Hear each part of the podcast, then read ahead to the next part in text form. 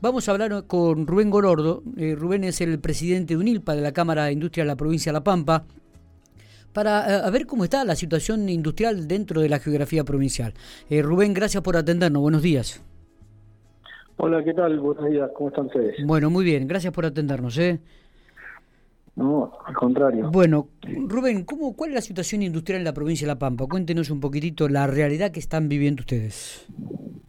Bueno, mira, la, situación industrial de La Pampa, eh, si bien tenemos que tomar en cuenta que estamos saliendo de un año de pandemia, eh, eh, pero bueno, yo te voy a hablar por ahí a macro de, lo que es las pymes, micropymes, nosotros no, no es que estemos al 100% bien como uno quisiera estar, siempre el industrial eh, quiere quiere estar en crecimiento, en, una posición siempre futurista, pero bueno, eh, si vos por ahí te referís a si hemos tenido problemas eh, de, despidos o de ese tipo, no lo hemos tenido, hemos sí, a ver, tuvimos pedido de asistencia por parte del gobierno, por ahí en, ayudas, con tipo de crédito a tasa cero para para pagar parte de los sueldos de empleados, que bueno, fue, fue todo el mundo lo sabía y, y sí estamos en contacto siempre con el Ministerio de la Producción, con, con, el gobierno, con el banco,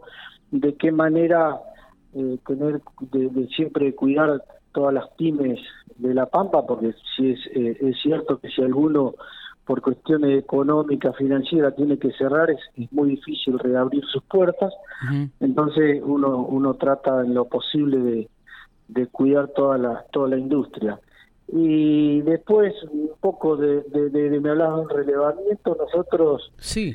Eh, a, mitad de año, allá por mayo, hicimos una encuesta a, a nuestros socios de, la Cámara, hicimos tanto a socios de, de la zona norte, de la zona centro y zona sur, nosotros nuestra Cámara se divide en tres zonas.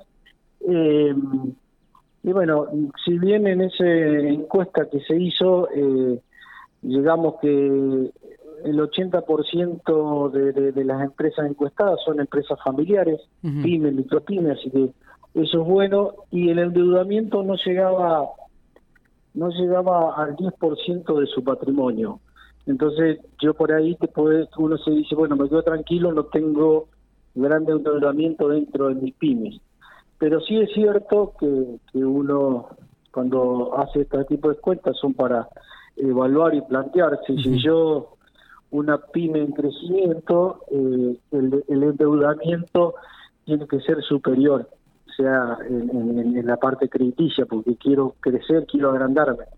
Entonces ahí está eh, donde se lo hemos ubicado, eh, eh, lo hemos charlado con, con la ministra, ver trabajar por qué, eh, cuáles son las causas, por qué el industrial no se endeudó más o, o qué, lo, qué es lo que tiene. Si estás hablando de, no sé, si no hace falta que la tasa es muy alta, si le tenemos miedo a, a esta salida de pandemia como, como O sea, hay que analizar todos los puntos porque no tengo más más crediticio en la parte. ¿no? Entonces eso son buenos esos esos estudios, esas encuestas que se hacen porque llevan a evaluar distintos planteos de la situación. El tema de, por ahí otro punto, la parte de, de, crecimiento operativo, de toma de personal, sí. Eh, por ahí no, no, no lo vemos en el, en el crecimiento que realmente tendría que tomarlo. Eh, yo siempre no vemos que hay un, un alto porcentaje de o de, de, notas de pedido de trabajo de, de distintos chicos que no le podemos solucionar ese problema y, y por ahí más de uno se nos van de nuestra provincia a nuestro país. Y eso eso realmente nos afecta yo creo que a todos porque por ahí una industria si los números le dan regresa pero un, un chico que se nos va es muy difícil hacerlo regresar después. Entonces yo creo que ese es un tema no menor que, que, hay que tratarlo, mm, eh, que, bueno, se está trabajando en conjunto con la gente de la facultad, la gente del ministerio, gobierno, industriales, ver cómo podemos trabajar para, para realmente y cómo hacer que, que el PYME se comprometa también a tomar un poquito más fuente de trabajo. Así que yo creo que es un trabajo en conjunto, no fácil, pero sí se puede llegar a se puede llegar a, a, ver cómo se puede tomar más más personal, ¿no? Está, Rubén, y, y digo, mirando a futuro, este, porque eh, cuáles son aquellas alternativas o qué lo que lo que le preocupa en primer lugar y, qué es lo que se debería hacer como para eh, seguir encaminado en este aspecto. Mira, nosotros como, como objetivo, yo del, conocimiento que uno tiene y por ahí de lo que ha podido conocer afuera de nuestro país, nosotros tenemos que trabajar sí o sí en, en, nuestro producto. Que tenemos buenos productos, pero trabajarlo. Yo siempre digo que si vos tenés un buen producto es más fácil de venderlo no solo dentro de esta provincia, fuera de la provincia y fuera de nuestro país. Vos cuando vas a otras góndolas tenés que llegar con un muy buen producto y, es más fácil de llegar. Lo que sí es cierto, cuando hablas de ser competitivo fuera de, nuestro país, eh, ahí donde empieza a jugar por ahí la parte arancelaria, la parte de logística, la parte de costos porque cuando yo veo el otro comprador que le puede dar lo mismo comprar el producto de Argentina o a otro país, tenemos que ser competitivos en eso. Entonces, ahí sí estoy trabajando, mm, como te estoy diciendo, en el distinto o como puedo trabajar puertas adentro, si mis maquinarias están para ser competitivas o, tengo que tener un crecimiento eh, actualizado en maquinarias dentro de mi industria, eh, y ahí sí necesito créditos con tasa subsidiada para tener ese crecimiento que, bueno, la, la Pampa y el gobernador nuestro eh, está apostando al, crecimiento industrial.